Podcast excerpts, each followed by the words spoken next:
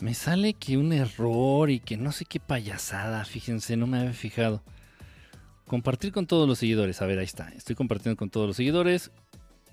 Volver a compartir con todos los seguidores. Lo comparto dos veces porque dicen que no, no les llega. Compartir en Twitter. Ya lo tuiteé. Y ahora compartir en el Facebook.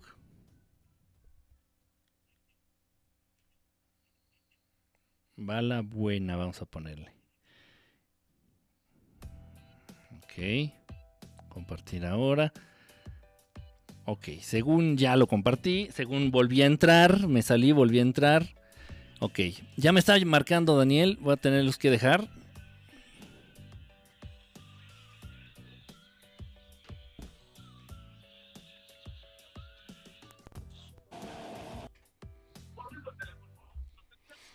Sí, bueno. ¿Qué, andas? Ya, ya estoy. Ok, estamos en corte y ahorita te aviso, ¿eh? Vamos a entrar, no me cuelgues. Va que va.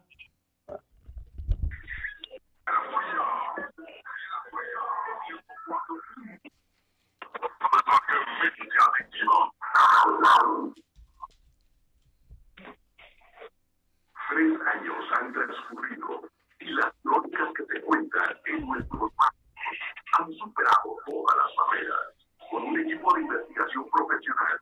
Cada leyenda ha sido analizada para comprobar su veracidad desde cada rincón del estado de Coahuila y sobrepasando las fronteras, los mitos y leyendas van a conocer.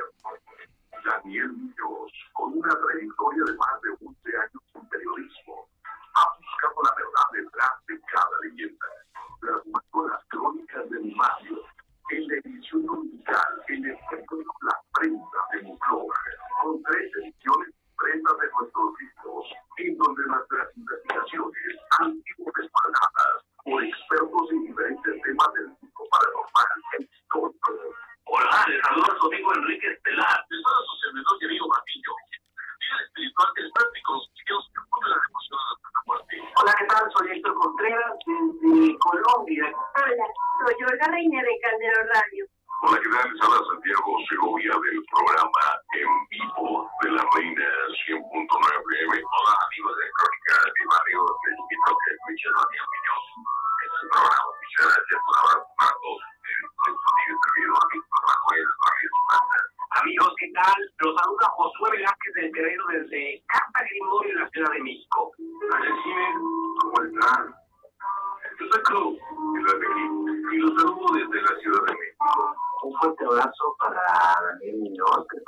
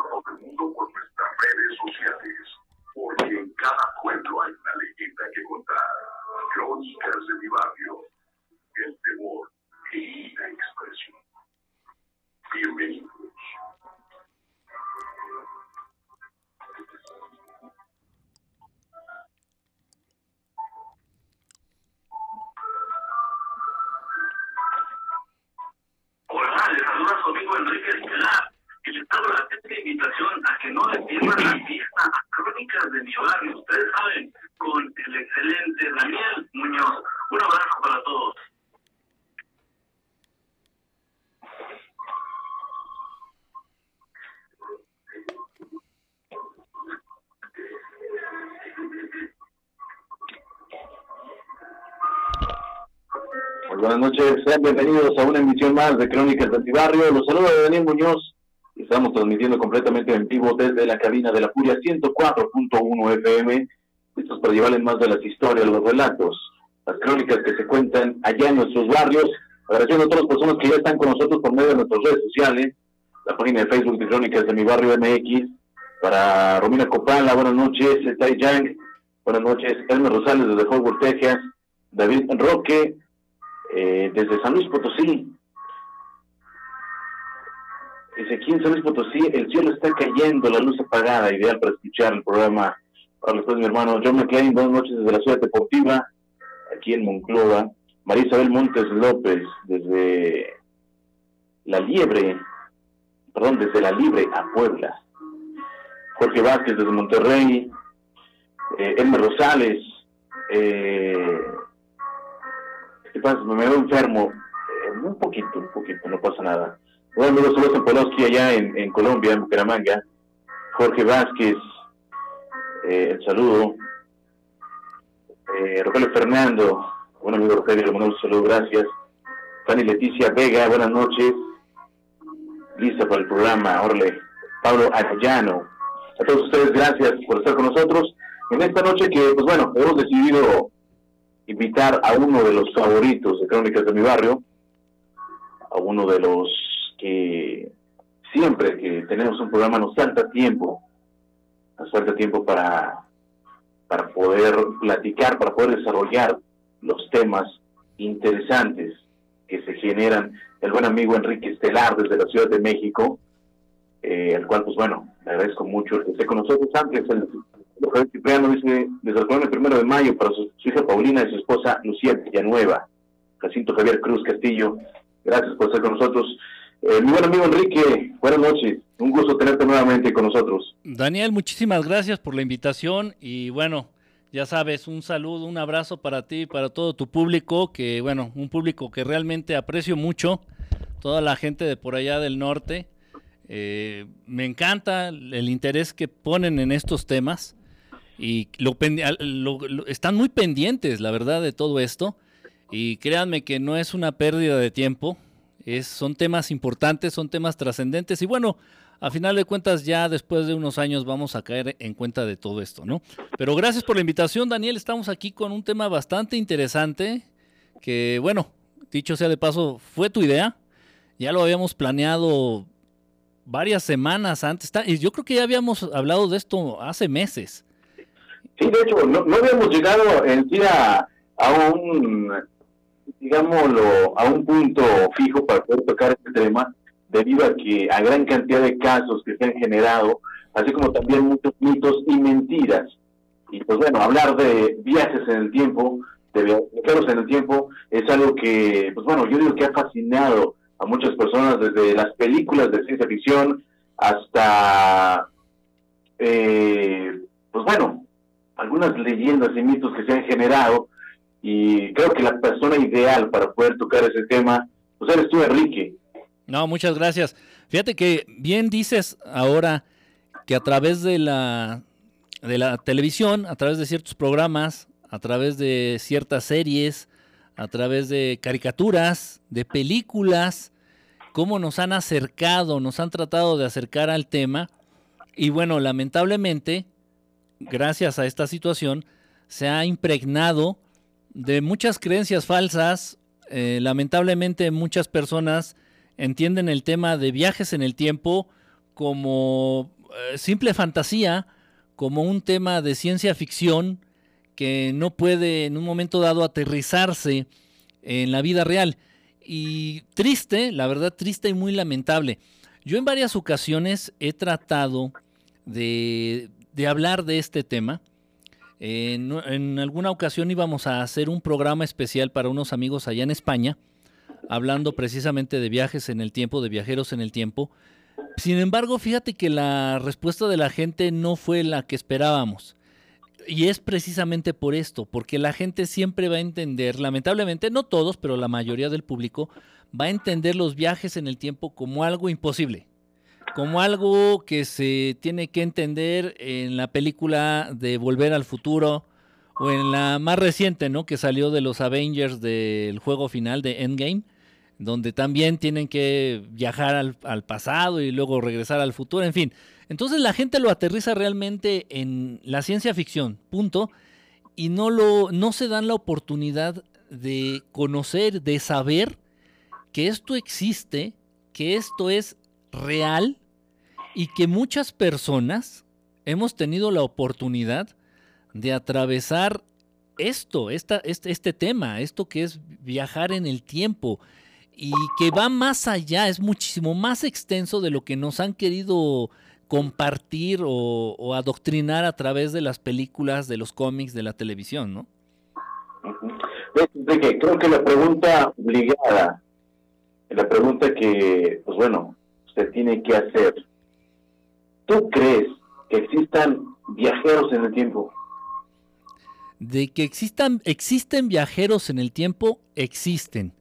Porque en sí los viajes en el tiempo sí existen como tal.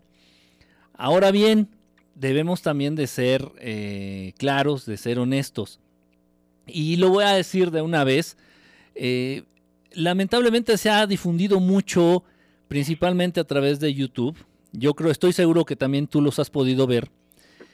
Y se vuelven virales, son videos que se vuelven virales, ahí es donde está lo alarmante. Salen algunos, mm, algunos personajes, con el rostro tapado, con la voz distorsionada, eh, etcétera, guardando según esto su identidad, diciendo, asegurando al público que ellos son viajeros en el tiempo, que, vienen del futuro. Por ahí hay alguno que dice que viene del 2030 y tantos, otro que viene del 2050, otro que viene del 2000, no sé, en fin. Y son muchos los videos, ¿eh? O sea, yo la verdad no me había dado eh, la, la tarea de buscar todos o de, de, investigar cuántos había hasta apenas ayer que para el programa y me fui de espaldas. Yo no sabía que había tanto video de estos en, YouTube. Y total que salen hablando, según este, mostrando algún tipo de tecnología. Ahí sale un video que es muy viral donde sale un tipo disfrazado con unos lentes y con una gorra diciendo que viene del futuro y sale manipulando algo parecido al mercurio, hacía un material parecido al mercurio, al metal líquido, diciendo que es una nanotecnología, bla, bla, bla, bla, bla, bla, no sé qué. Y bueno, se me hace lamentable que sea, si según viene del futuro, que sea la gran evidencia que él trae para mostrarnos, ¿no?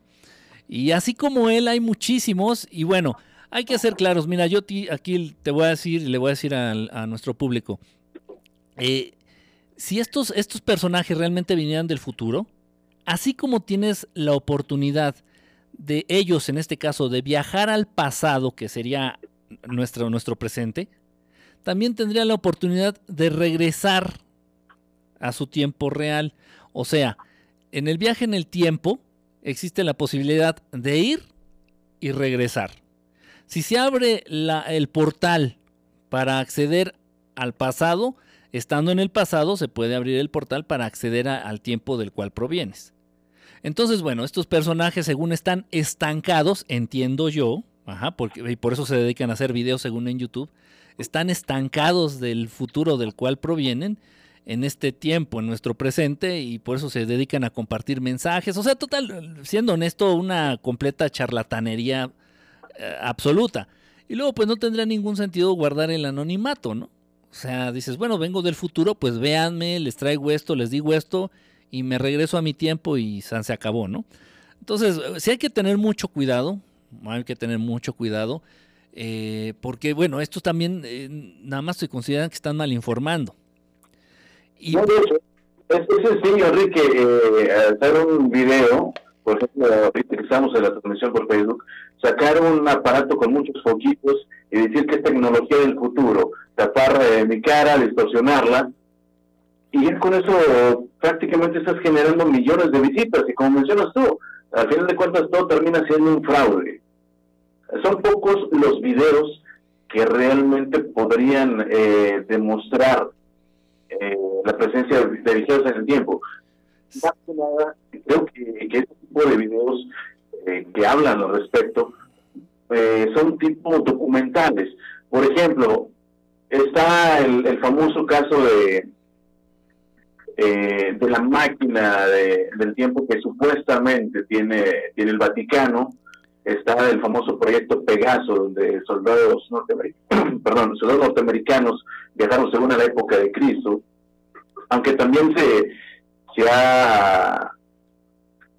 ha demostrado que tal vez sea un fraude. el famoso efecto Pegaso. Pero en sí, Enrique, creo que el video que todos hemos visto, y me gustaría que nos dieras su opinión, es sobre la, la famosa película de Charlie Chaplin, no sé si, si la recuerdes, donde está una mujer eh, supuestamente hablando por un teléfono celular, y estamos hablando que era una película de, no sé, la década de los 30. Sí, más o menos. Tu punto de vista, ¿qué es tú que efectivamente eh, haya sido un teléfono celular, haya sido esta mujer una viajera del tiempo? Fíjate que eso es, eh, ese tipo de casos, ese tipo de evidencias, a mí me dejan más dudas, a mí me dejan eh, como que cabe más la posibilidad de que sean reales ese tipo de casos, por ejemplo. No estoy asegurando en este caso que sea real el de, el de la película de Chaplin. Sin embargo, tengo más posibilidades, tengo más herramientas, tengo más evidencias para en un momento dado creer que si es un caso real de un viajero en el tiempo.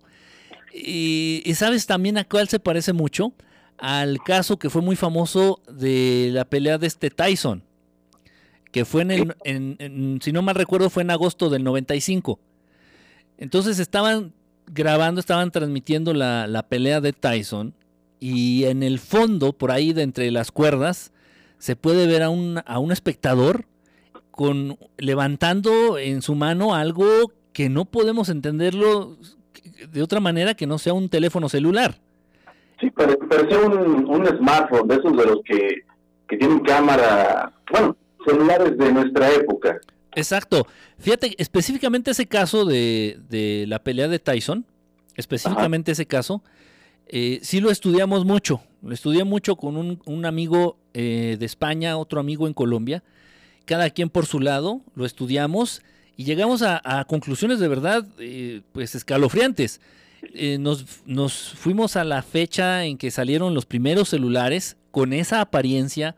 el tipo de tecnología que se podía encontrar en 1995, que resumimos, o sea, llegamos a la conclusión de que en 1995 lo único parecido a ese artefacto, pero no igual, para nada, y eran muchísimo, mucho más grandes, eran unas cámaras de video que estaban eh, sacando la marca Casio y la marca Logitech.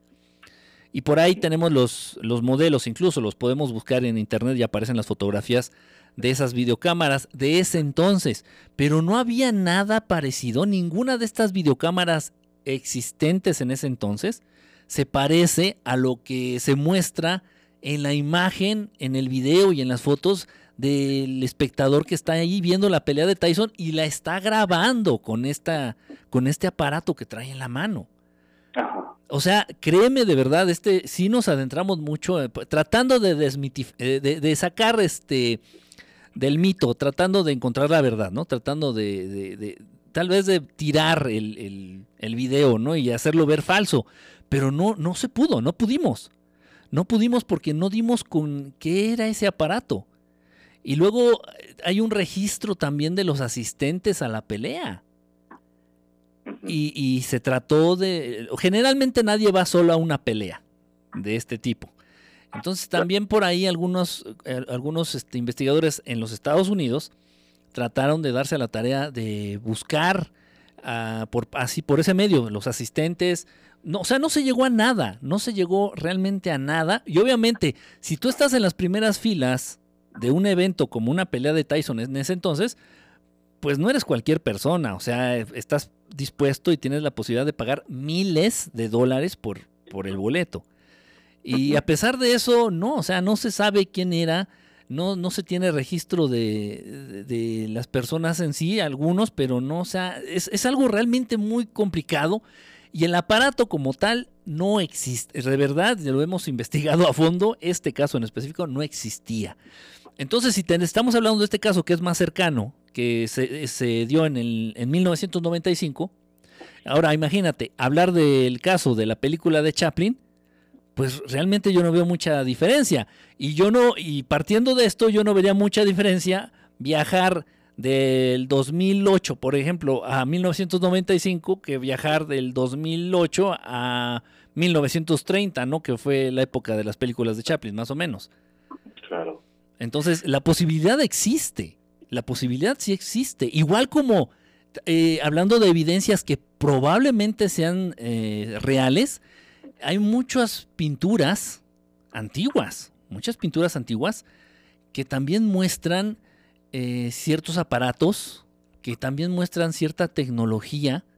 Hay fotografías, yo creo que también muchos de nosotros que estamos interesados en este tema, hemos podido ver estas fotografías en donde vemos personas, por ejemplo, de la década de los 50, en donde los hombres generalmente, no generalmente, todos los hombres utilizaban eh, sombrero, utilizaban este cierto tipo de ropa.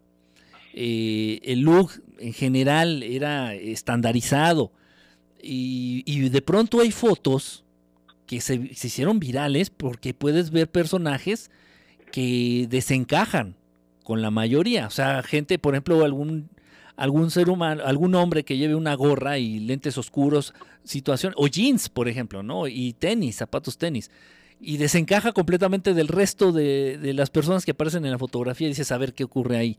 Más allá del Photoshop, eh, porque también eh, afortunadamente pues se cuenta con ya con la tecnología y con los expertos que pueden analizar este tipo de, imágenes y te dicen, ¿sabes qué? Es que esto no está truqueado. Esta foto sí era, si es así, se tomó y, y es así esta foto desde entonces.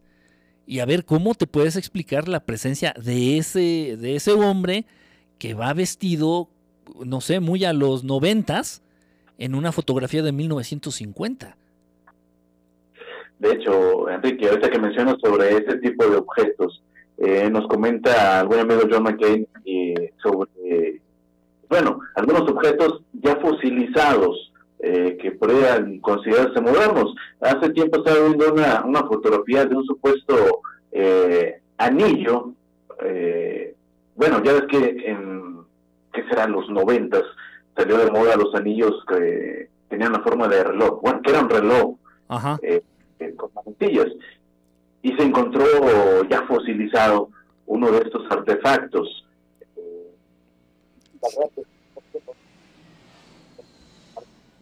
encontrado este fósil, pero estamos hablando de que era efectivamente un reloj fosilizado, o sea, de, ¿qué serán? Ya millones de años que estaba en la Tierra. Sí. Como prueba también de que los viajeros en el tiempo no solamente acudieron a, épocas muy próximas, sino que tal vez pudieran haber llegado a la época de dinosaurios. Es, exactamente, fíjate, ese es otro tipo de evidencia que se debe de, debemos de considerar con mucha cautela.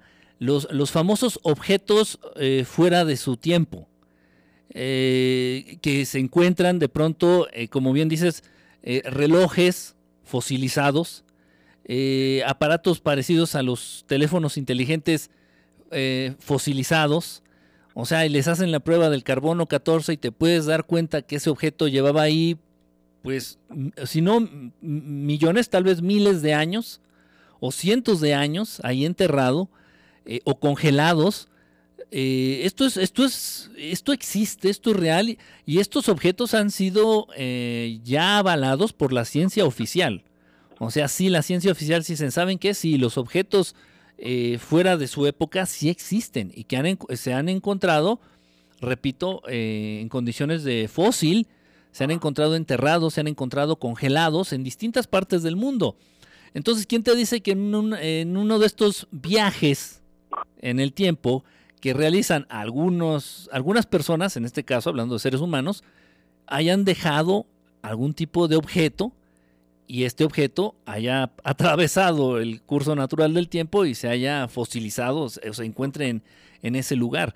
Aunque bueno, eso es, eso es una teoría. Otra teoría es de que esos objetos en esos entonces fueron traídos aquí al planeta Tierra por otro tipo de civilización. O sea, hay que también abrir la posibilidad porque no podemos estar este, seguros de... A final de cuentas, ahorita estamos manejando teorías. No podemos tener la certeza de que sea una en específico, ¿no? De hecho, hay un tema que, me gustaría eh, Eso, saludos al buen amigo Santiago Segovia Santillo. Eh, de hecho, tengo un pequeño dolor en el pecho, ahí se ve la transmisión, pero no, no es nada grave, no, se preocupen. Eh, si fuera algo algo grave, ya tengan la seguridad que ya hubiéramos suspendido el programa. Así que el programa, un tema muy interesante con el amigo Enrique Estelar.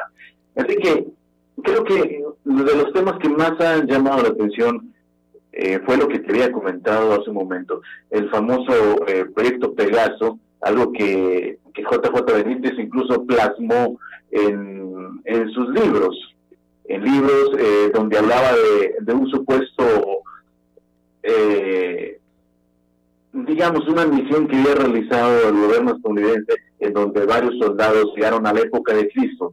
Según se tienen ahí fotografías donde estos soldados o estas personas estaban eh, caminando a un lado de, Cristo. Algo que después, bueno, buscaron la manera de desmentir, diciendo que pues, prácticamente era una copia de, una pintura, no recuerdo de, qué artista, pero aún así eh, todavía eh, el autor de este libro, J. Benítez, asegura que efectivamente existe, existe esa supuesta máquina del tiempo utilizada con fines militares eh, por parte del gobierno estadounidense. no sé si has escuchado algo al respecto de este, este caso. Sí, fíjate que en específico este caso, eh, donde se menciona esto de que tenían, tienen este proyecto, se investigó este proyecto, en donde mandaron a, bueno, y no, a, según no fue cualquier militar, no fue cualquier soldado, según eran eh, representantes de la milicia estadounidense de alto rango, eh, y que hicieron este viaje en el tiempo a través de una tecnología, pero aquí es donde entra ya lo interesante del tema. Unos se van y dicen y afirman que esta tecnología, estas máquinas, están en posesión del gobierno de Estados Unidos, pero la verdad es de que la poseen, esta tecnología la posee el Vaticano. Ahora bien, aquí también deberíamos de hacer una aclaración muy importante para que nuestros amigos, eh, para que tu público también tenga una, una visión un poquito más aterrizada de, los viajes en el tiempo. Eh, a, propósito del, tema que sacaste, del caso, hablando de viajes en el tiempo, debemos de ser muy específicos, debemos de aterrizarlo bien. Los viajes en el tiempo realmente existen, ok, sí, eso ya no está en duda los viajes en el tiempo pueden ser de manera física. ¿Qué significa esto? Que tú ahorita, eh, ahí en donde estás, de pronto no se sabe bajo qué condiciones, no se sabe exactamente por qué o cómo. De pronto se puede abrir un portal y Daniel Muñoz de pronto aparece en la época de los 30, de los 20. Y así pasa. Y también no se sabe cómo ni bajo qué condiciones de pronto en 2, 3, 5, 10, 15 minutos regresas a tu época original. Regresas aquí al presente. Ok, pueden ser físicos los viajes eh, en el tiempo, eso es cierto. Pueden ser a nivel astral. De pronto hay un, ejercicio, de pronto hay eh, la manera, y esto es más para la gente que está muy clavada y gente que está que tiene la duda y que no la deja vivir la duda de enterarse acerca de sus vidas pasadas. Esto sí existe, esto sí se puede hacer. No cualquiera y no es eh, así de un día para otro. Se requiere de cierta preparación, se requiere de ciertas características, ciertas especificaciones. Pero esto también se puede hacer a nivel astral. ¿Qué quiere decir con nivel astral? Eh, a través de un viaje astral te desprendes tu, cuerpo astral del cuerpo físico y estando en esa dimensión, estando en ese estado, puedes en un momento dado regresar a cierta etapa específica y ver, no interactuar, pero sí puedes ser espectador y tu cuerpo astral estar ahí. Entonces muchas veces eh, personas que han querido saber de sus vidas pasadas Así es como se enteran de sus vidas pasadas. Ok, entonces pueden ser físicos, pueden ser astrales. Y otra manera en la que se pueden dar estos viajes, viajes en el tiempo, si así los podemos considerar, es solamente eh, visuales. ¿A qué voy con esto? Y aquí vamos a aterrizar lo que sacaste este, este, de este proyecto en específico. los viajes en el tiempo exclusivamente visuales, entendiendo a partir de esa tecnología que se dice que posee el Vaticano y que a la fecha sigue utilizando, de un aparatito que se le ha dado a llamar eh, el cronovisor o la cronovisión. Sí, que, es supuestamente el aparato que, maneja el Vaticano. Exacto. Incluso, como bien dices, hay, eh, yo que haya visto, eh, son cuatro o cinco fotografías, más o menos cuatro o cinco fotografías, en donde se supone que han logrado captar es exactamente la imagen eh, de Jesús en los tiempos bíblicos, ¿no? Allá cuando Jesús andaba ya en Israel y todo esto, ¿no? Los tiempos bíblicos. Eh, y que esas fotografías las guarda muy celosamente, bueno, no creo que muy efectivamente, porque ya andan en la red, si es que son reales. Y entonces, bueno, aquí entra la controversia. Yo no sé, no puedo afirmar, no tengo cómo, eh, si las fotos que muestran, que están circulando por ahí, sean reales. Lo que yo sí creo, Daniel, y repito y lo, hago, lo aclaro, es una creencia mía. Lo que yo sí creo es que en algún momento el Vaticano cuenta con esta tecnología, obviamente en contubernio con el gobierno de Estados Unidos, el gobierno de Inglaterra, ya sabes, todo lo que tenga que ver con este, los que lideran el, el nuevo orden mundial.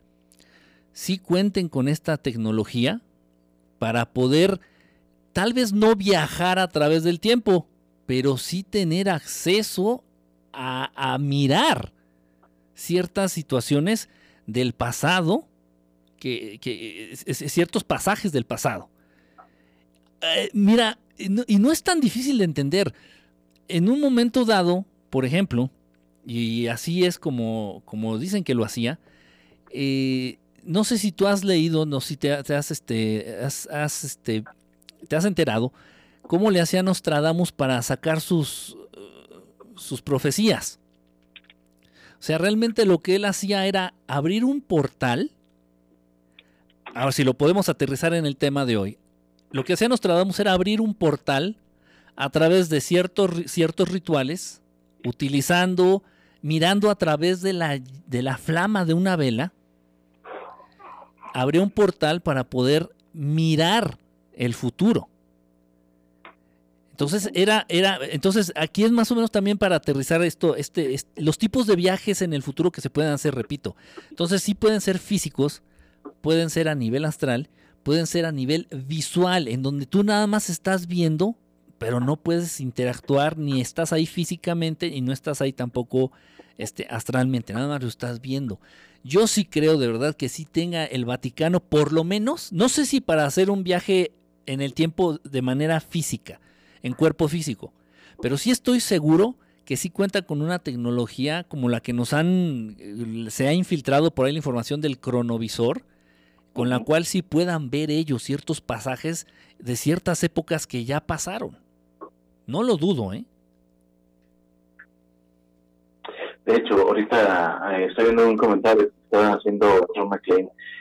Conoces perfectamente eh, las teorías que se tienen sobre la afamada zona del silencio entre, pues bueno, el estado de Chihuahua, de Coahuila y Durango, un área en donde, pues bueno, primero se mencionaba que una nave extraterrestre estaba sepultada, otra que era un lugar con un campo electromagnético enorme, un lugar que en donde hasta el gobierno estadounidense ha venido a investigar se tiene también una versión en donde, bueno, que prácticamente es un vórtice que te puede teletransportar a, otros lugares.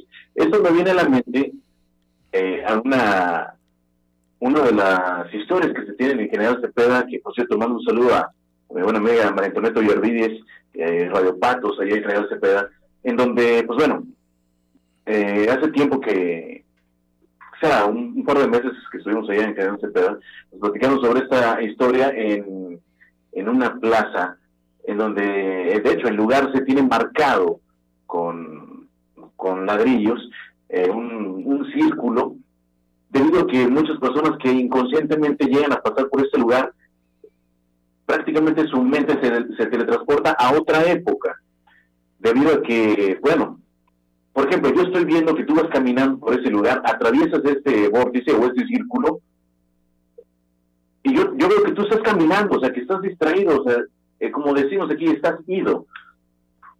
Pero tú, en, realidad, lo que pasa, pues tú es que estás viendo a General Cepeda, pero en otra época, en una época antigua, lo ves todo real, lo ves todo, eh, de hecho, hasta palpable, llegando, bueno, de este trance, por así decirlo, por, por varios minutos, incluso hasta horas, cuando ya repentinamente regresas a la época normal.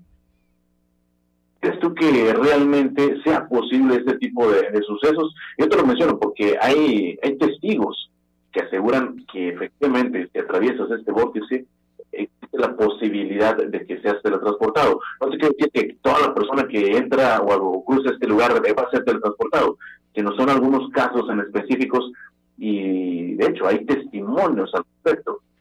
Algo, algo que tal vez puede ocurrir en la famada zona del silencio. Sí, ese, ese tipo de casos sí son, son eh, sonados. Yo creo que sí son reales. No he tenido la oportunidad de, estar en alguno o de, experimentar alguno de estos, de estos sitios. Pero sí no dudo para nada que sí existan. Eh, había un caso específico eh, similar al que, al que comentas. Yo no sabía de este que, nos acabas de compartir. Había un caso similar en Brasil, en un lugar en donde iba uno, los chamanes, unos, unos brujos allá en, en, Brasil, gente que conoce de magia y todo esto, llevaba a, los, a sus clientes, en este caso, los llevaba para sanar cosas del pasado. Entonces es bueno, pero ¿cómo funciona, no? Entonces, y esto narrado por los, por los mismos que habían asistido ahí con estos brujos, con estos chamanes.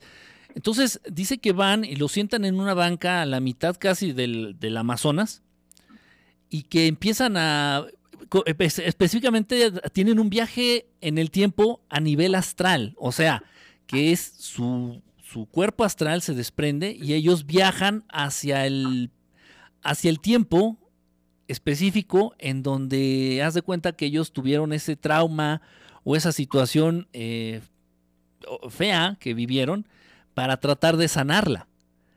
Y dice que lo viven, que lo experimentan, que lo vieron, que lo sintieron, eh, pero que específicamente los lleva ahí. Es una como piedra, una banca de piedra, según comentan. Ahí lo sientan y experimentan esto, que viajan al momento específico en donde tuvieron el trauma y lo viven, lo tratan de entender, lo ven desde otra perspectiva y esto les ayuda, dicen ellos, a superar esta situación. Entonces, sí, yo sí creo que si hay lugares específicos en donde es más fácil o donde se reúnen estas condiciones físicas o psíquicas o energéticas para que se den eh, estos viajes, estos viajes en el tiempo. Sí creo que existan estas, estas zonas, ¿eh? Esa que nos comentaste, yo no la, no la conocía, pero sí, tal vez en la zona del silencio yo creo que sí, este, también debe de existir algo de esto, ¿no? De hecho, eh, es, cierto lo que nos menciona John McCain. Tú que eres experto en el fenómeno ovni, eh, te has especializado en ese, en ese tema, ¿realmente crees tú que, que este tipo de máquinas o por medio de estos vórtices pueden viajar los, los seres de otros planetas? O sea, digamos de que pueden estar aquí en nuestra época o pueden estar en épocas pasadas. Ya ves que existía un video que, bueno, ya lo habíamos platicado tiempo atrás eh, en otro programa contigo, sobre eh, un supuesto eh, alienígena, el afamado o el conocido Gris, en donde es interrogado y él dice, no, es que yo soy una evolución de la especie humana, solamente que he viajado en el tiempo. ya nos aclaras entonces esa realidad de que siempre que hay ese tipo de videos de interrogatorios extraterrestres, siempre es un cuarto oscuro, eh, con media luz, la voz un poco gutural, un poco extraña de, extraterrestre, pero ¿crees tú que, estos eh, seres puedan eh, viajar en el tiempo o realmente algunas de las tecnologías que se han encontrado en el pasado fueron utilizadas por viajeros en el tiempo o que el plano que el ser humano va a evolucionar en este tipo de seres? Eh, mira, eso es, eso es, y, con evidencia, y con evidencia te lo voy a, te lo voy a aterrizar, te lo voy a demostrar, ¿eh? eh sí, para que no haya, no haya dudas. Para empezar, el tiempo para los extraterrestres, el tiempo para seres de otros, de otros, de otras dimensiones, de otros planetas, de otros lugares, es, no es lo mismo que para nosotros. Eso, eso debe debemos de entenderlo. Y ahora, ahora bien, ellos tienen hasta cierto punto control del tiempo, pero de una manera distinta. Es, es, difícil de explicar. Mira, ellos pueden controlar el tiempo en tu mente, Daniel. Si ellos quieren, te pueden hacer creer. Haz de cuenta que tú hayas vivido realmente un año y si ellos quieren pueden hacerte creer en tu mente que acaba de pasar nada más dos minutos. Entonces, aquí, por ejemplo, estamos hablando de, la, de esta capacidad que tienen ellos de manipular el tiempo, pero, pero en nuestra mente. De aquí vienen también estas eh, famosas eh, tiempos perdidos con las personas que han sufrido algunos contactos, con las personas que han este, sufrido algunos em, abducciones. Y, y, tienen esta sensación de tiempo perdido. Dicen, bueno, es que yo me fui a dormir a las 10 de la noche y, de pronto no sé qué pasó y ya eran las 4 de la mañana y desperté y, no sé qué pasó. Está, o sea, esa sensación de pérdida de tiempo, no se pierde el tiempo. Lo que pasa es que estos seres tienen la capacidad de, manejar el, el, concepto de tiempo en nuestras mentes a como ellos les plazca. Ok, eso es, eso es una parte. Pero ahora bien, en, en, el otro sentido de que si estos, los extraterrestres o seres de otras dimensiones, de otros planetas, de otros lugares, seres inteligentes, tengan esta capacidad de viajar en el tiempo. Ok, aquí yo estoy realmente muy... Yo lo dudo. Lo dudo eh, abiertamente. ¿Por qué? Porque simplemente hace falta ver la evidencia. Si tú volteas a ver los primeros casos que fue de, de avistamientos ovni, de presencia de naves extraterrestres, se dieron eh, de la Segunda Guerra Mundial. Y los primeros, por eso de ahí surgió el término platillo volador. Los primeros ovnis que se vieron fueron eh, detectados por pilotos, pilotos aéreos, y eran platos voladores, eran platillos voladores tal cual. De ahí viene el, nombre, eh, en inglés de flyer sources. Entonces, bueno, a la fecha, Daniel, es realmente uno de cada mil avistamientos el que se llega a ver algo similar a un plato volador. O sea, ¿qué quiero decir con esto? Que incluso con el paso del tiempo, los ovnis se han modernizado. ¿Sí me explico? O sea, si realmente estos seres tuvieran la capacidad de viajar en el tiempo, pues bueno, pues ¿qué les costaría a esos que se presentaban en los 40, pues presentarse en el 2019, ¿no? Así es. Entonces, yo creo que ellos también van con este avance, más o menos que nosotros entendemos como lineal del tiempo más o menos yo creo que van con este avance, pero eh, de una manera distinta. Pero sí han cambiado, repito, y la evidencia ahí está. los, videos que se tienen, los testimonios que tenemos, eh, las fotografías que tenemos de naves extraterrestres de los 40, de los 50, no son para nada similares a los avistamientos que tenemos en fechas recientes. Entonces sí, sí va cambiando y ellos también se ven afectados por este aparente paso del tiempo. Entonces yo, yo realmente no creo que tengan el control para presentarse en la época que a ellos les plazca. No lo creo. Francamente no lo creo.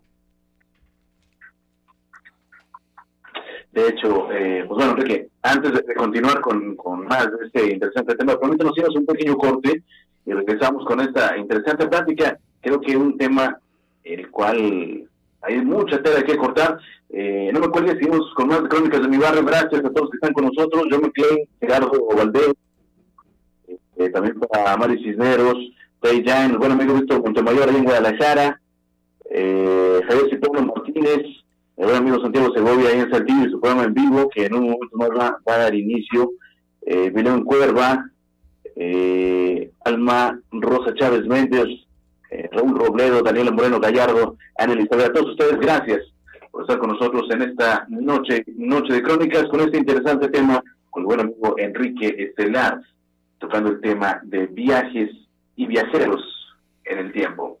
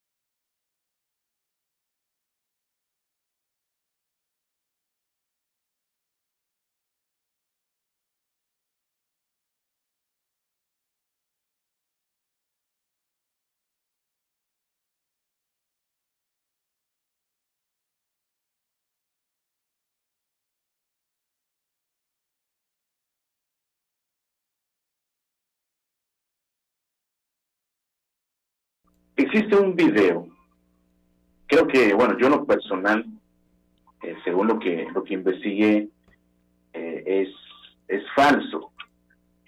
El famoso caso de Sergei Paramarenko, algo ocurrido en Ucrania, que precisamente eh, un joven que creo que fue también por la época de los 30, había fotografiado una nave extraterrestre y de manera inexplicable viajó en el tiempo.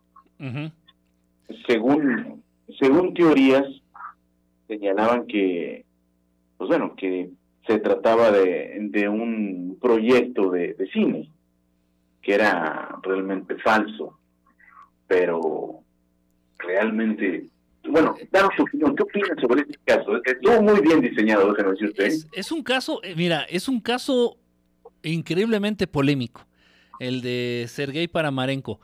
Eh, igual, lo he investigado, he leído muchos, eh, eh, muchos puntos de vista de distintos autores.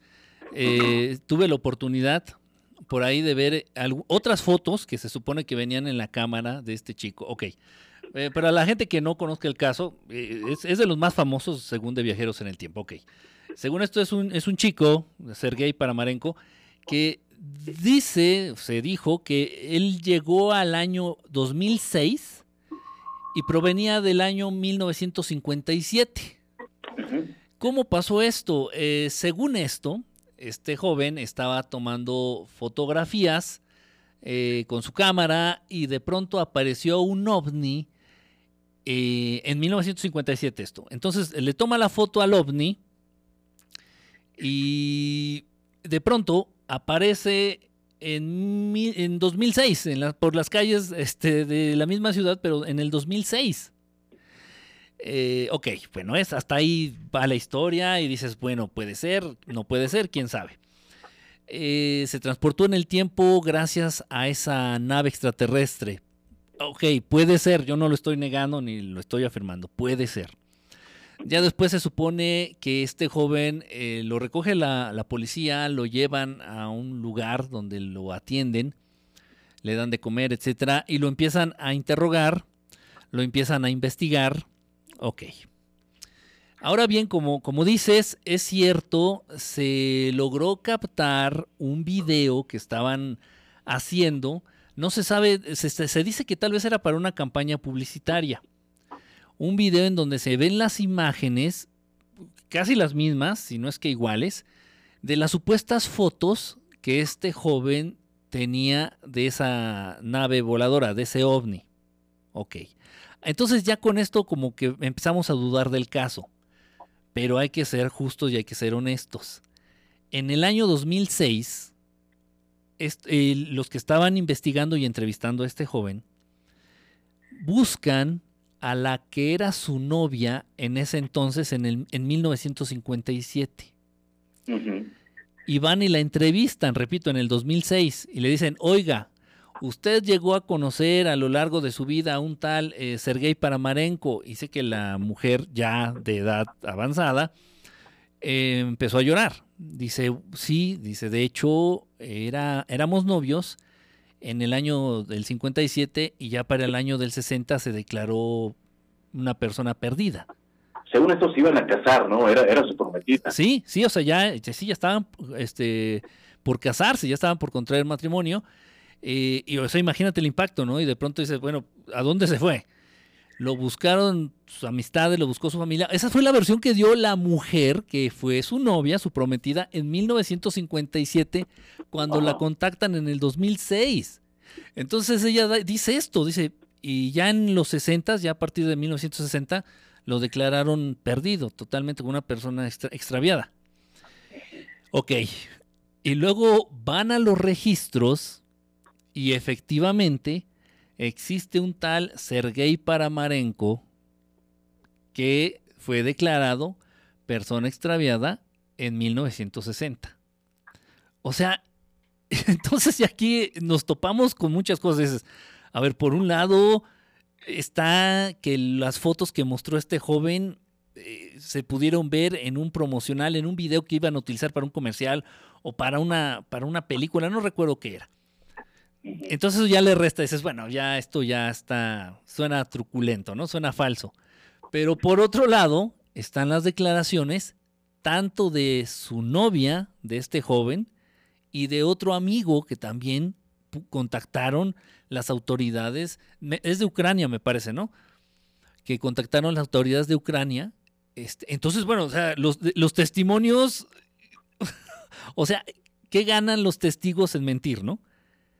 Y yendo a los registros de, las personas, eh, de los ciudadanos de ese país, se dan cuenta que en verdad sí. existe el registro del nacimiento de Sergei Paramarenko y existe el registro del acta donde lo declaran extraviado. Está, hay muchas cosas en este caso que nos dan que pensar. Lo que yo te puedo decir es que es, es verdad que la presencia de una nave extraterrestre te puede abrir un portal y ese portal te puede eh, llevar a dar un salto en el tiempo. O sea, Es, es, es verdad. o sea, sí es posible que una nave extraterrestre te pueda generar eh, o pueda provocar un Sí, sí, esto es, es total, totalmente cierto, este Daniel. Esto incluso, este caso específico donde, un, donde por la presencia de una nave puedes viajar en el tiempo, este caso en específico yo lo viví en carne propia. Eso, eso yo lo he vivido. Una vez, una vez. Y, y fue suficientemente impactante como para no olvidarlo. Y fue precisamente por la presencia de una nave. Que bueno, ver. es, es algo a lo que yo ya estoy acostumbrado desde hace muchos años. Bueno, no, no, no, bueno, si tú nos permites eh, entrar un poco más a, tu vida personal, ¿podrías, platic- platicarnos al respecto? O sea, ¿cómo es que, ocurrió? Eh, mencionas que lo viste en carne propia. ¿Podría podría decirse que tuviste ligero viaje en el tiempo? Sí, este, específicamente fue, em, déjame, déjame acordar. Fue esto en el 2000, en el 2002, 2001, más o menos, 2002, 2001, después de que un, un- primo mío, este, que vive este, en Estados Unidos, estuvo viviendo una temporada aquí en México. Entonces yo lo fui a despedir al aeropuerto ya cuando se regresó a su país. Eh, yo venía de regreso, yo venía de regreso en ese entonces a casa de mis padres. Eh, llego a, casa de mis padres. Desde entonces, pues yo ya, ya llevaba este, la costumbre, la buena o la mala costumbre, de buscar naves, de contactar naves, etcétera. Entonces esa tarde, eran aproximadamente las 5 de la tarde, subo a la azotea ahí de, de la que era la casa de mis padres, subo a la azotea con mi cámara que tenía en ese entonces, trato de contactar una nave, se presenta esta nave de manera inmediata, eso sí fue muy notorio, fue muy rápido, por lo general me lleva 5, 10, 15 minutos, a veces hasta media hora. En esa ocasión no, en cuanto pongo un pie en la azotea, volteo al cielo y vamos, les hablo, por decirlo de algún modo, se presenta la nave de manera inmediata, eh, con un ruido muy específico, un ruido, un zumbido muy específico. Eh, me quedo yo atónito, dije, wow, qué rápido, ¿no? Entonces voy a, voy, intento tomarle foto o video con la cámara que tenía en ese entonces. eh, y de pronto todo empieza a ponerse gris. A mi alrededor, ojo, eh, y aclaro, digo, porque se vale pensar también eso. No, no consumí ninguna bebida alcohólica, este, no, no le echo a las drogas nunca en mi vida, para nada. Iba bien dormido, iba tranquilo, iba en un estado físico y anímico, este, pues normal. De pronto volteo al cielo y veo que el cielo se empieza a poner gris, todo gris, todo gris, todo gris, sin haber nubes.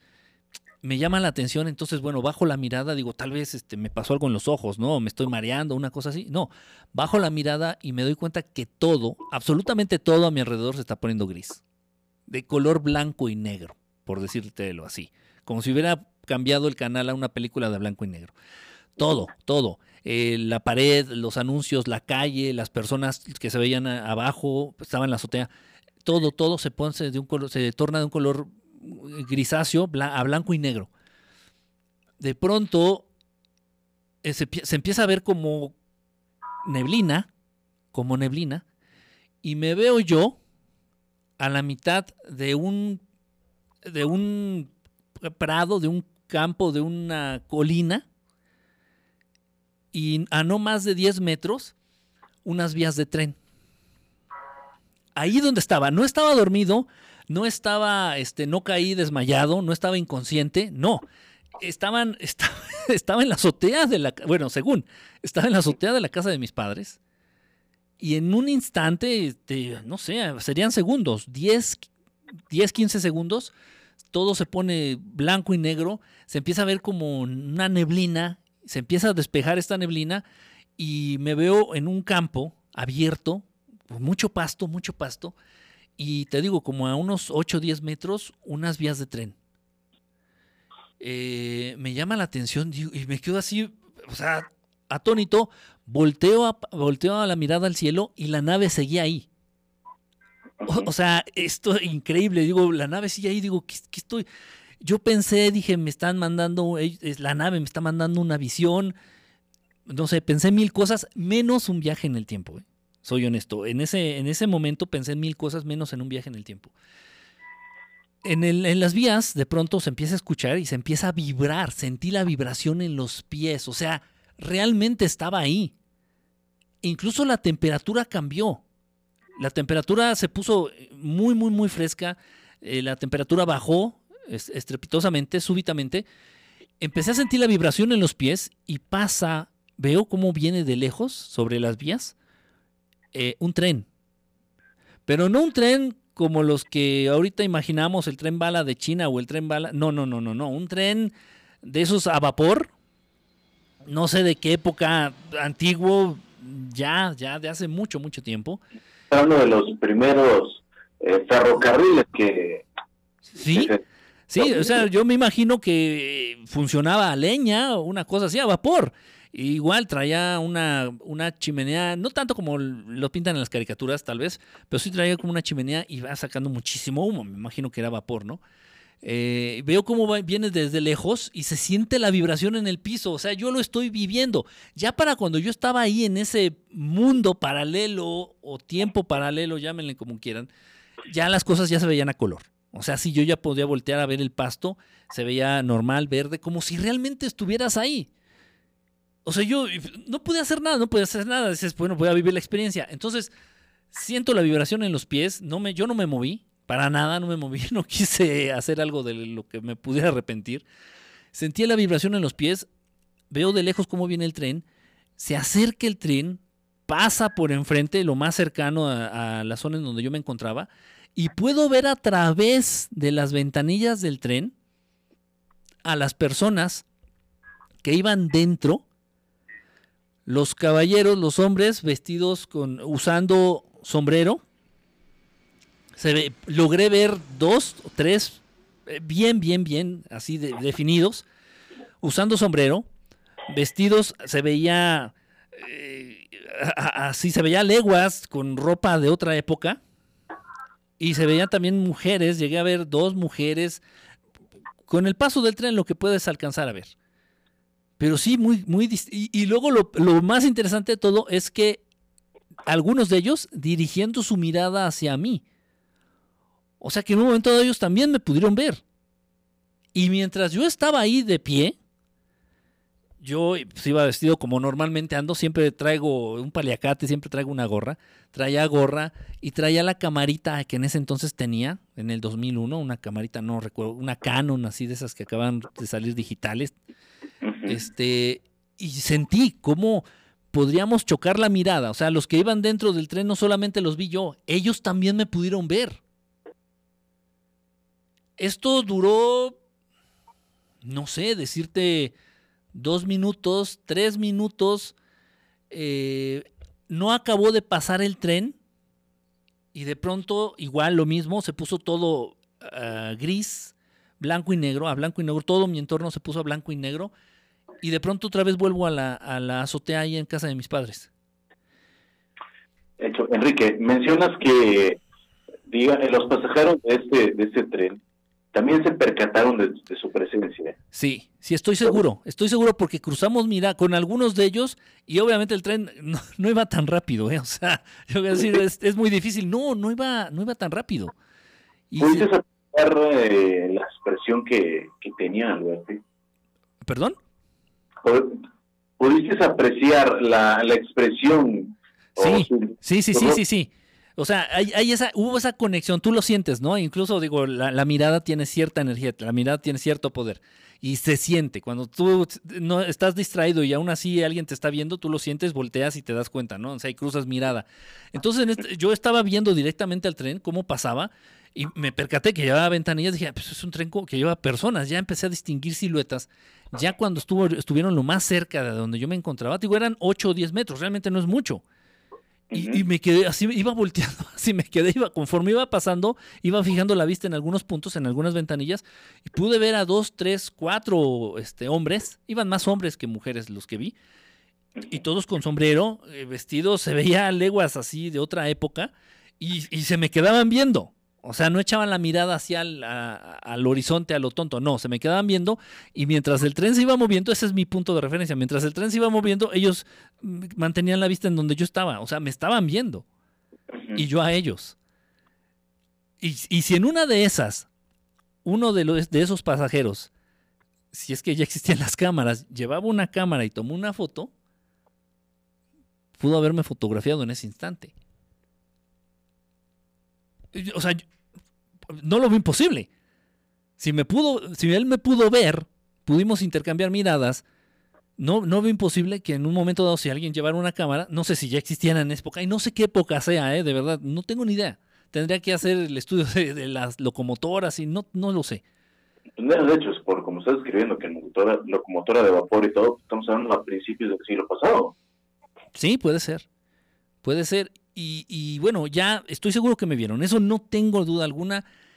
Pasa todo esto, eh, pasa el tren. eh, no, no terminó de pasar. Yo creo iba como a la mitad. Y de pronto otra vez empecé a ver todo oscuro. No me desmayé, no me caí, no me dormí. Por favor, eh, muchas veces a la gente que le he compartido esta experiencia, que bueno, creo que nunca la había contado en, aquí en, en los medios. y ocurre esto, otra vez se, empieza a poner todo blanco y negro, se ve todo como borroso, como con neblina, y de pronto otra vez vuelve el color a mi entorno y ya estoy en la, en la azotea de la casa de mis padres. Pero empecé, llevaba un sudor eh, frío, no me sentía físicamente mal, sin embargo llevaba un sudor, toda la cara llevaba un sudor frío, eh, llevaba un aroma a hierba, a pasto, a campo, eso, eso, eso es muy, muy. Lo recuerdo mucho. O sea, desprendía yo, desprendía un olor a campo, a, a hierba, a pasto, eh, y volteo al cielo y, yo, y seguía la nave ahí. Seguía la, tengo la foto, tengo la foto, obviamente es una foto de, de baja calidad, serán a lo mucho 10 píxeles, 8 píxeles, no lo sé en ese entonces. Este, y. Y cuento, cuento con la fotografía, cuento con esa fotografía y del objeto que estaba ahí. Es la única, nada, le tomé una foto. En cuanto regreso, me doy cuenta otra vez que estoy en la azotea de mis padres, volteo al cielo, sigue el objeto ahí estático, sigue el objeto ahí en el cielo, le tomo la foto y desaparece. Le tomo la foto y desaparece. Yo, si te soy franco, pues todo el tiempo pensé que había sido una visión, pensé que me habían tratado de comentar un mensaje, de transmitir un mensaje. Digo, pero ¿qué mensaje me van a transmitir con eso? ¿No? Dices, pues, eh, hubieran sido más específicos. Pensé en mil cosas, pensé en mil cosas. Ya después, más adentrado, en ese entonces, pues yo no estaba tan adentrado ni había tenido otros testimonios de viajes en el tiempo. Ya fue mucho, muy adelante, ya habrá sido como por el 2008, que una persona se acerca a mí y me dice, oye, es que viajé en el tiempo. Le digo, ¿cómo estuvo eso? Me dice, sí, y me empieza a platicar su experiencia y fue casi exactamente igual a lo que yo viví. Y entonces ya me cae el 20, pero eso, imagínate, o sea, pasaron 6, 7 años después. Y me dice, me empieza a platicar y conforme me empieza a platicar, a mí se me empiezan a escurrir las lágrimas. Me dice, ¿por qué lloras? Le digo, güey, es que no, es que a mí me pasó algo similar y yo toda la vida pensé que había sido otra cosa, o sea, un, un debraye o otra, o una visión, no sé, otra cosa. Dice, pero verdaderamente estuve ahí. Y luego otra cosa, Daniel, eh, amigos del auditorio. Cuando vuelvo a aparecer en la azotea de la casa de mis padres, llevaba restos de pasto en los zapatos. No nada más era el aroma. O sea, prácticamente, perdona que sea tan explícito o, bueno, no, no es que sea poco profesional, pero digamos que si hubieras pisado eh, el excremento de un perro, Lo hubiera llevado en el zapato. órale. Sí. Eh, Ojo, no me di cuenta en ese instante. No, Enrique, eh, un- una duda. ¿Logra- ¿Logras eh, identificar el sitio? ¿A qué me refiero? Eh, pues bueno, hay tal vez imágenes de, del México antiguo. Eh, ¿Crees tú que ha sido México o solamente fue, o sea, uno ha sido viaje del tiempo, pero a otro? Fíjate que no era, no era México, estoy seguro que no era México. Obviamente, pues sí, ya me- leíste el pensamiento y yo creo que tú hubieras hecho lo mismo. Ya después de, de atravesar eso, muchos años después, ya más calmado, ya más eh, con la cabeza fría, Eh, busqué imágenes y obviamente pues de los lugares, de los primeros lugares en donde se establecieron las eh, vías del ferrocarril, eh, que precisamente fueron los Rockefeller los primeros encargados de, establecer las, las, líneas de ferrocarril, fue en Estados Unidos. Y, el, y en la visión que tuve se parece mucho a, ciertos, ciertas fotografías de Estados Unidos, de Estados Unidos de, de, inicios del siglo, ¿no? De, ¿qué será? De 1900, 1910, más o menos, más o menos, pero estoy casi seguro que era en los Estados Unidos. Eh, aparte también, pues, las personas que llegué a distinguir en, el, en este tren, pues sí tenían aspecto más anglosajonas, ¿no? No eran, este, no había gente de color. Me imagino que en esos tiempos, según esto lo que he investigado, pues no, no se les permitía a los negros viajar en, este, en ferrocarril. Y sí se veían, sí se veían personas de, posición acomodada. En los viajes en tren en ese entonces eran para personas de dinero. Entonces estoy casi, ¿eh? no, no, no, no puedo meter las manos al fuego, pero estoy casi seguro que eran era una zona de Estados Unidos donde pasaba este, la vía de, tren que transportaba personas, porque había también unas vías especiales para trenes que transportaban mercancías o incluso también esclavos. Pero no, estos eran personas bien, bien vestidos, este, elegantes. El tren era un tren bonito, eh, repito, pero una locomotora antigua, muy, muy antigua. Y ese detalle, tío, me bajo de la azotea, todo consternado, sacadísimo de onda. Yo ni siquiera sabía si la foto, había logrado bien la foto. Bajo, me, meto a bañar, me empiezo a cambiar la ropa y sí, me, fijo en los zapatos y los zapatos venían húmedos. No había llovido, no había llovido en la azotea. Ese día no llovió para nada. Eh, los zapatos estaban húmedos y tenía restos de pasto en los zapatos. ¿Por, porque ese eran muy notorios? Porque eran unos tenis blancos, unos, unos tenis Jordan que, me gustaban muchísimo en ese entonces, yo los usaba casi diario. Comercial. Sí, y traía, sus, traía su embarrada ahí de, de, pasto, de pasto, sabía verde, o sea, ¿y de dónde? Recuerda, venía del aeropuerto, este, no sé, para nada, para nada había pisado pasto y venían húmedos los tenis es de verdad una cosa increíble. Yo cuando vi eso dije, no, esto no fue un sueño, esto fue, ¿qué fue? O sea, pero nunca, repito, en ese entonces lo hubiera aterrizado en un viaje en el tiempo. Mm, si les soy honesto, no lo hubiera hecho. ¿eh?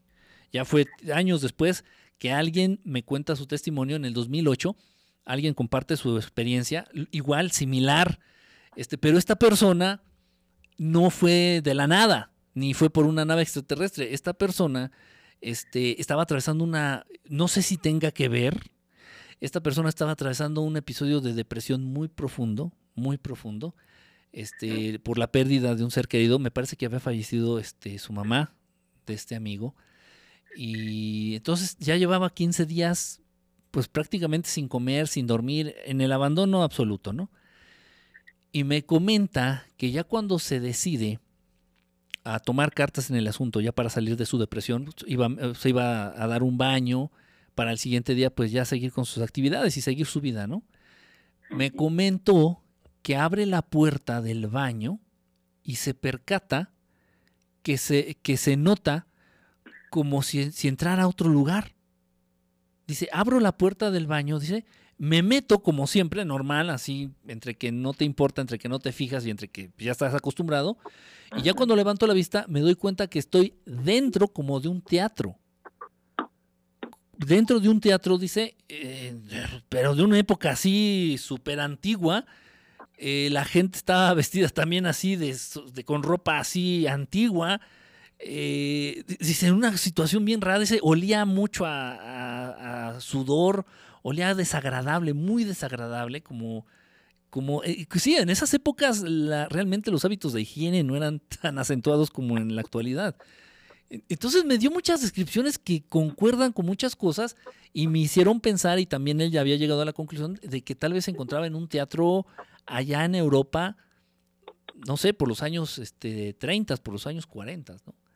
Tal vez, pero más o menos la experiencia casi la misma. Dice que en cuanto entró, empezó a ver todo distinto y dice, chiste, esto no es mi baño, ¿no? Entonces, como que de pronto sí existen eh, ciertos lugares que sirven de portales, en este caso la puerta del baño, eh, el arco, más que nada no la puerta, sino el arco de, de la entrada hacia el baño. Este, él no, no vio ninguna nave extraterrestre, pero sí es muy notorio esto de que llevaba ya muchos días, casi 15 días, bajo una depresión muy profunda. No había, igual, hago la aclaración, no había consumido drogas, no había consumido ni- este, alcohol, ningún tipo de estupefaciente. Pero sí había estado muy deprimido por, este periodo de tiempo. eh, llevaba sin dormir muchos días, llevaba sin comer muchos días. Y yo le dije, le digo, tal vez te quedaste dormido y adentro del baño y, soñ- y me dice, no, no, no, no, no, no, no, no, no. Dice, porque incluso la gente, y también dijo lo mismo que yo, dice, la gente también me volteó a ver. Así como si hubiera sido un fantasma, dice que pusieron la cara, dice, como si de pronto hubiera aparecido ahí, dice, la gente me volteó a ver así como diciendo, ¿y este de dónde salió? ¿Este qué? Dice, afortunadamente iba vestido. Todavía no me había desvestido para bañarme, dice, iba vestido. Y, y- y así fueron, con- y la gente interactuó conmigo con su mirada, se me volteaban a ver. Dice, esto fue un periodo de 10 segundos, 15 segundos, y agarré, me salí por la puerta del baño, o sea, de donde estaba, caminó en reversa, con la esperanza de atravesar la puerta del baño, y sí, así fue. Entonces dice que atraviesa la puerta del baño, pero en reversa, y la cierra, la vuelve a abrir, y ya es su baño. Esto, este, este testimonio, este, este, este amigo no lo compartió con nadie más. Nunca fue un programa de radio, nunca fue un programa de televisión, no hizo un libro al respecto, para nada, para nada, para nada. Dice, pero, y- y bueno, yo no tengo por qué no creer en su testimonio. A final de cuentas, pues no me pidió nada a cambio. Simplemente, al contrario, se estaba arriesgando a que yo pensara que está loco, ¿no?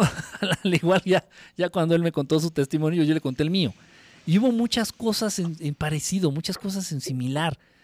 Y este tipo de viajes físicos, porque eh, teníamos, íbamos con nuestro cuerpo, que apareces de pronto en otra época, en un viaje en el tiempo, y dura cuestión de segundos, tal vez un minuto, minuto y medio, y de pronto otra vez regresas. Pero algo bien interesante, Daniel, amigos del auditorio, eh, es que por lo general, en, mi experiencia, pues obviamente estoy seguro, fue al pasado. La experiencia de este amigo que me compartió fue al pasado. Luego no tendrá, y de hecho te, te comenté, pero no me fue posible contactar a esta chica. Tendrá más o menos un año que una amiga, este, también, una, una chava que nos escucha este, en, los programas, se acercó y me contó su experiencia también de un viaje en el tiempo, pero también fue al pasado. Lo que yo, lo que yo más o menos capto, lo que yo más o menos entiendo, es que, y bueno, tendría cierta lógica desde, desde cierto punto de vista, es que existe esta interacción entre lo que ya fue, que sí existe porque ya fue, y nuestro presente. O sea, lo que ya vivimos, lo que ya vivió la raza humana y lo que estamos viviendo. Y el futuro, pues realmente como que no existe. Más bien el futuro va a ser el resultado de la interacción que se dé entre el pasado y el presente. Es lo que yo eh, más o menos entiendo. Porque no he visto, ah, bueno, y, y aclaro, para mí de verdad, y estoy seguro que todos los chavos estos que salen en los videos de YouTube diciendo que son viajeros del futuro, pues, son una bola de charlatanes. Completa charlatanería es mentira. Completa mentira. Y si realmente fueran ciertos, bueno, pues tendrían sus canales de YouTube este, pues desmonetizados, ¿no? Y darían la cara y en un momento dado, cuando ellos quisieran, pues podrían regresar a su época. Entonces, para mí son charlatanes. Los, los casos verdaderos, que también he podido, me han, me han compartido otros investigadores y otros, otros, este, otras personas que están interesados en estos temas, generalmente son estas interacciones de viajar por cuestión de segundos al pasado y regresar a la época actual. De, de la nada. A veces no sabemos ni por qué. A veces es, es por un lugar, por haber visitado un lugar, a veces es por es un estado de ánimo, a veces es por presencias de, de naves extraterrestres. Las condiciones realmente no podemos este, tenerlas bien claras. Yo sé que son muchas, varían. y son distintas las características y las especificaciones para que se puedan dar estos viajes en el tiempo. Pero de que existen, existen y me consta que existen. Ok, Enrique, pues bueno, lamentablemente ya, ya llegamos al final de este programa, un tema que como siempre nos quedamos siempre, siempre en la mitad, pero pues bueno, siempre va a ser un placer tenerte con nosotros.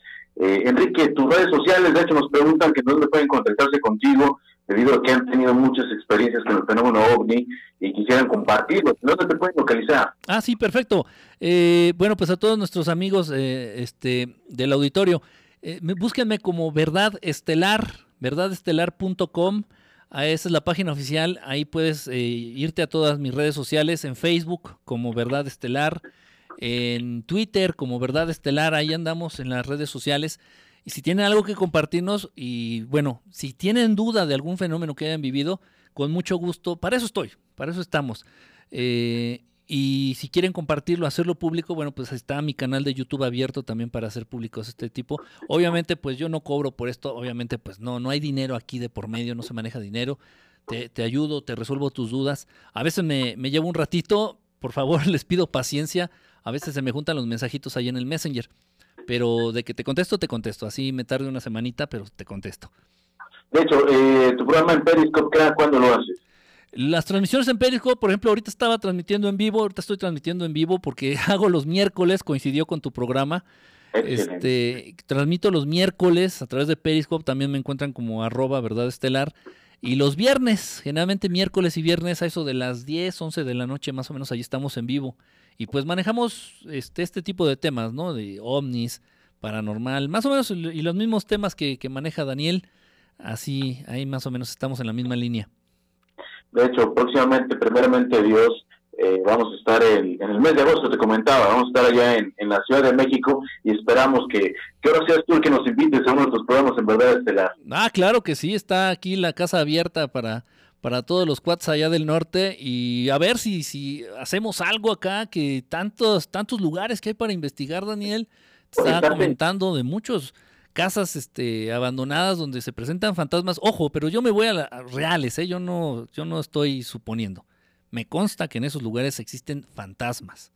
Porque, porque los he visto, porque los he visto. Entonces, sería súper interesante por ahí si hiciéramos algo de pronto que, estu que cuando andes por acá. De hecho, está pendiente la visita a la famosa azotea de tu casa, lugar en donde has captado infinidad de pruebas del fenómeno ovni.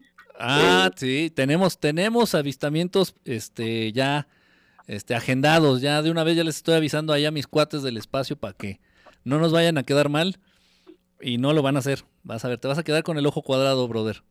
No, excelente. Te agradezco mucho, Enrique, y pues bueno, gracias al auditorio por haber estado con nosotros. Enrique, ¿algo que quieres agregar? Pues, pues nada, realmente este, es, es cierta, es, verdad, de verdadera mi intención este, ayudar. Lo hago porque cuando yo atravesé en, un, en los primeros fenómenos que yo viví, pues yo no tenía a quién recurrir.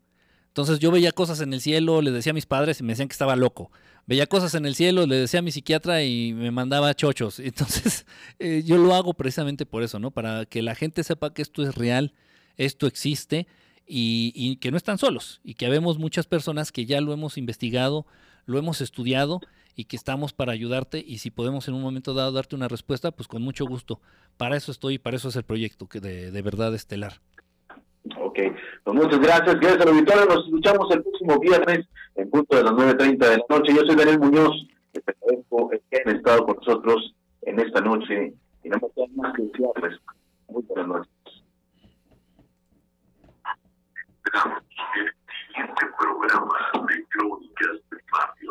Ojalá que esta noche